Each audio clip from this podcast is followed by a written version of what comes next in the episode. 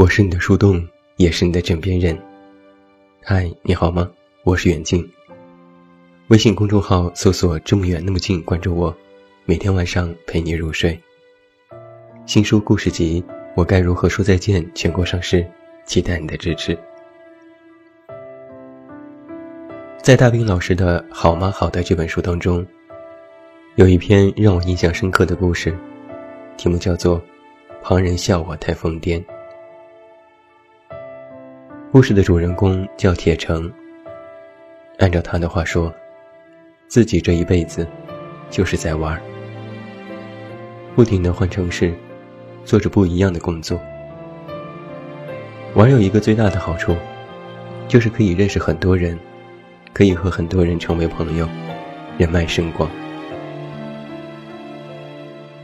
故事当中讲到，铁成刚回到北京，却让大明生气，因为太讨厌了，总是逮不到他，约不上饭。好不容易见面，发现二十人的包厢里塞了五十多个人，而且明显都是不同圈子的人，穿西装的。和穿汗衫的坐在一起，而这只是一部分。隔壁包厢当中，还有十几个演员和导演在等着。演员李小璐在电话里喊：“哥哥，你什么时候死过来？我们这边的凉菜都吃过两遍了。”那天，大兵陪着铁成转战了四个接风宴。按照大兵老师的形容。嗓子眼里都塞满了食物，吃得怨念满腔。午夜的时候，大兵坐在铁城拉风的大摩托后座上，对他说：“哥哥，你慢点窜，我虾仁快点出来了。”铁城说：“挺住，还有一顿接风宵夜。”这篇故事里有许多这种有趣搞笑的桥段。抱着好奇心，我去搜到了铁成的微博。他现在已经在国外开了潜水主题酒店，生意红火。在微博的评论之下，几乎清一水的都是从大评书中顺藤摸瓜来膜拜的读者，纷纷感叹铁成的洒脱，羡慕他的朋友众多，而且还有好多明星朋友。人脉资源那么广，真是让人羡慕。虽然在这篇万字的故事当中，大兵从另外一个角度讲述了铁成自小奋斗努力的过程，也没有扭转大家对他的印象。朋友多，混得开，就是牛。曾经，我一个性格比较内向的朋友就很纠结地问过我。在社会上混不开，总是感觉和周边的人格格不入，是不是就不能活得好呢？我当时的回答是，可能确实会比较辛苦吧。你还是要试着调整一下自我，毕竟没人可以单打独斗度过一生。但是现在，我却不这样认为了。我发现了这样一个事实：在二十岁刚出头的年纪，刚刚步入社会，就想要非常着急的证明自己。除了在工作上希望尽快有所建树之外，还渴望在人群里混得开。混得开这次是口头语，换句话说是社交。希望自己可以左右逢源。希望自己能够不得罪人，让身边所有人都满意和开心。以为拥有了好人缘，就等于拥有了人脉。那么以后无论是生活或者是工作，都会一帆风顺。哪怕真的是遇到了困难，也会有人伸出援手，帮助自己度过危机。但是很显然。不是每一个人都可以做到这一点。我那位朋友就有了社交恐惧症。简单而言，这是恐惧症的亚型，严重者就是精神病当中的一种，以过分和不合理的推测来排斥客观环境。说白了，就是不会也不愿意社交。而在职场上，社交的分水岭其实非常明显。有的人就是会来事儿，为人处事都很细腻，大方得体，进退有度，工作也努力，领导同事都非常认可，被冠以情商智商双高。而有的就稍显木讷一些，不太会说话，做事虽然不会出错，但也不会出头挑彩，不懂邀功表现。在公司的表现四平八稳，一般般。而这样的人，在很多时候都会自我怀疑：为什么一见到别人就很拘谨，连微笑都感觉不自然？自己的这种性格是不是有缺陷？是不是没人喜欢自己？也想要去改变，然后又会怀疑。如果变成那样外向的人，是不是就丧失了自我？是不是变成了自己不喜欢的那种人？我行我素行不通，转变又好像并非是自己主动和自愿，到底该怎么办呢？很现实的一点是，在职场当中，这种混得开的人，一般都不是让别人讨厌的人。如果真的被讨厌，也就不叫混得开。他们不让人生厌，更不低级，反而带着天生的光环，成为自己职场前进的捷径。是的，这是捷径。这是我的一个混得开的同事在一次聊天当中对我坦言的。在职场左右逢源，和同事处好关系。和领导共同担当，就能够更快的在职场有所建树，升职加薪都比其他人快得多。所以毫无疑问，混得开，绝对是有好处的。但现在有一个问题是：如果一个人性格内向，不爱和同事打交道，不喜欢追着领导表现，只是安分守己。就不能在职场走得更远吗？混不开，就活不好吗？在社交心理学当中，有一个非常重要的标准，叫做思维惯性。这种惯性会让一个人保持某种思维模式长达几十年，并且在改变的时候非常困难。一个人要主动的走出自我的舒适区，需要极大的勇气和毅力，并且会伴随着阵痛。这种痛，就是你以为要改变自我，甚至是打破重塑。其实啊，如果按照常规的鸡汤论调，我这是要劝你转换思维模式。但我略微思索了一下。隐隐觉得哪里不对。前几天我去看到在豆瓣上有一本我的书的评价，有这样的一段话。这位读者说，以前非常关注我，现在已经取关了，因为觉得我写的东西对他好像再没有用处。那一刻我略微有些失疑。我不知道这位读者是谁。我也不认识他，但我知道这样的人其实不在少数。因为再无法认同，所以选择离开。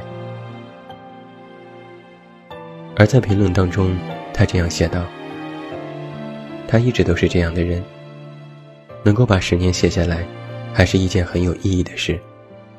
毕竟人生也没有几个十年。”所以你能明白我的意思吗？我就是这样的人，我写的就是这样的文字。我无论写的好与坏，都完全展示了自己。别人觉得好，那是荣幸；别人觉得不好，给我差评，那也是他们的事情。我没有办法苛求我做出一点东西，要求全天下的人都为我鼓掌。更没有理由说服任何说不好的人转变他们的想法，因为思维惯性，想要改变别人的想法，几乎是对牛弹琴，完全没有意义。那么，同理可证。如果你本身就是一个性格比较内向的人，你觉得别人外向积极是好事，你可以选择去效仿和改变。但如果实在做不到，那就别做了，因为你没有办法要求别人像喜欢那个人一样去喜欢你，你更没有理由去说服那些已经讨厌你的人重新回到你身边。而且这其中还有一个非常严重的问题：想要转变自己的性格去融入，最坏的结果就是东施效颦，卡在高不成低不就的尴尬地方，让你既没有办法回到曾经的自我，也没有能力再进一步达到理想的改变目的。最终，你只能变得不像是从前的自己。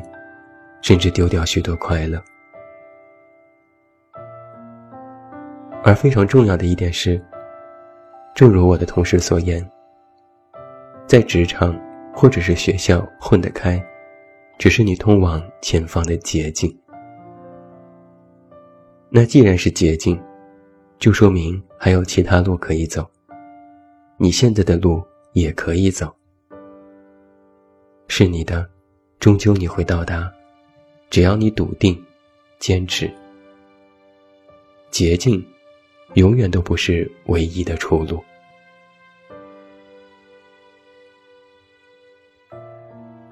在大兵的故事《别人笑我太疯癫》里，他写下了这样的话：“铁城的故事不应该被盲目效仿。这个世界没有标准答案，人不是只有一种活法。这个世界。”有很多个和你活得不一样的人，以及不一样的幸福感。这段话是什么意思呢？其实就一句话：人要有一点钻的精神，钻研、专注。但是，唯一要钻的，是自己。你可以努力工作，好好寻找最理想的工作状态。你可以热爱生活，时不时的去旅行，放飞自我。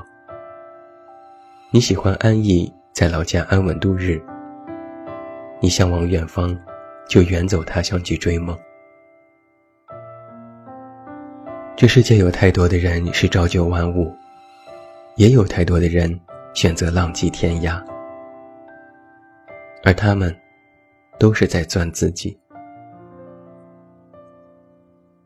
在任何时候，面对任何人，你都应该坦坦荡荡。你性格外向，那你就和他们去唱歌、去聚会。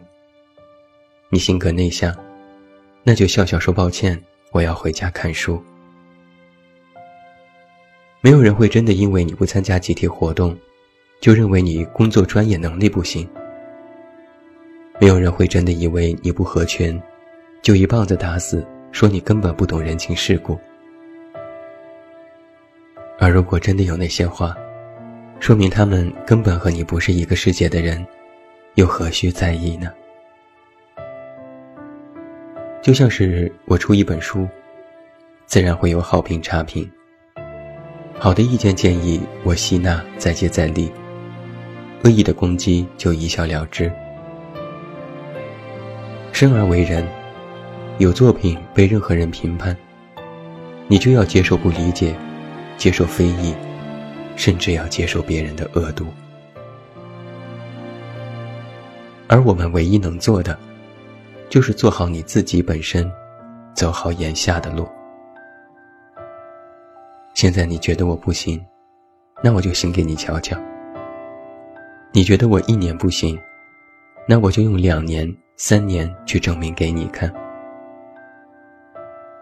你认为我不会和同事打交道，奉承老板混不开，那我就做好自己的工作，努力在公司付出奉献。老板要的是认真的员工，不是一个只会打混的空壳。混得开，你会活得好，但你不能只会混。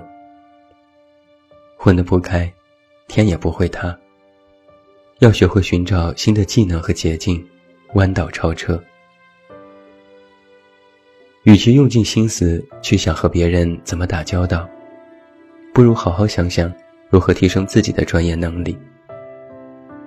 与其想着去讨好别人，不如尽心取悦你自己。这话听着很鸡汤，但却是你减少自我焦虑的根本。而一个人的焦虑，不在于你有真的多么不好，而是你将本应该专注在自我的眼睛，放在了别人的身上。一个真相是，所谓的混得开，都是别人的评价，都是别人的思维惯性，与你没有直接的联系。想要独善其身，就要先学会笃定自我的本领。想要活得更好，就应该拥有让自己更好的能力和经济条件。而这些，都不仅仅包括。你是否在职场混得开？更重要的是，你创造了多少价值？而这些价值，就是你不用每天看着别人的脸色过日子，不用求着别人去认同，你本身就是这样的人。不用强迫自己融入别人的圈子，而是你自己散发着光，自然就会有人靠近。因为你如此真实、美好，且具有力量。平行世界，多元生活，不偷不抢，不卑不亢，心有信念，勇敢顽强，这才是混得开又活得好的人。这才是现代职场当中，人人都应该有的职业精神。把那些放在别人和比较的心思收回来，好好的钻自己。不用活得多好，而是应该活得正好，活得刚刚好。最后，祝你晚安，有一个好梦。我是远近，我们明天再见。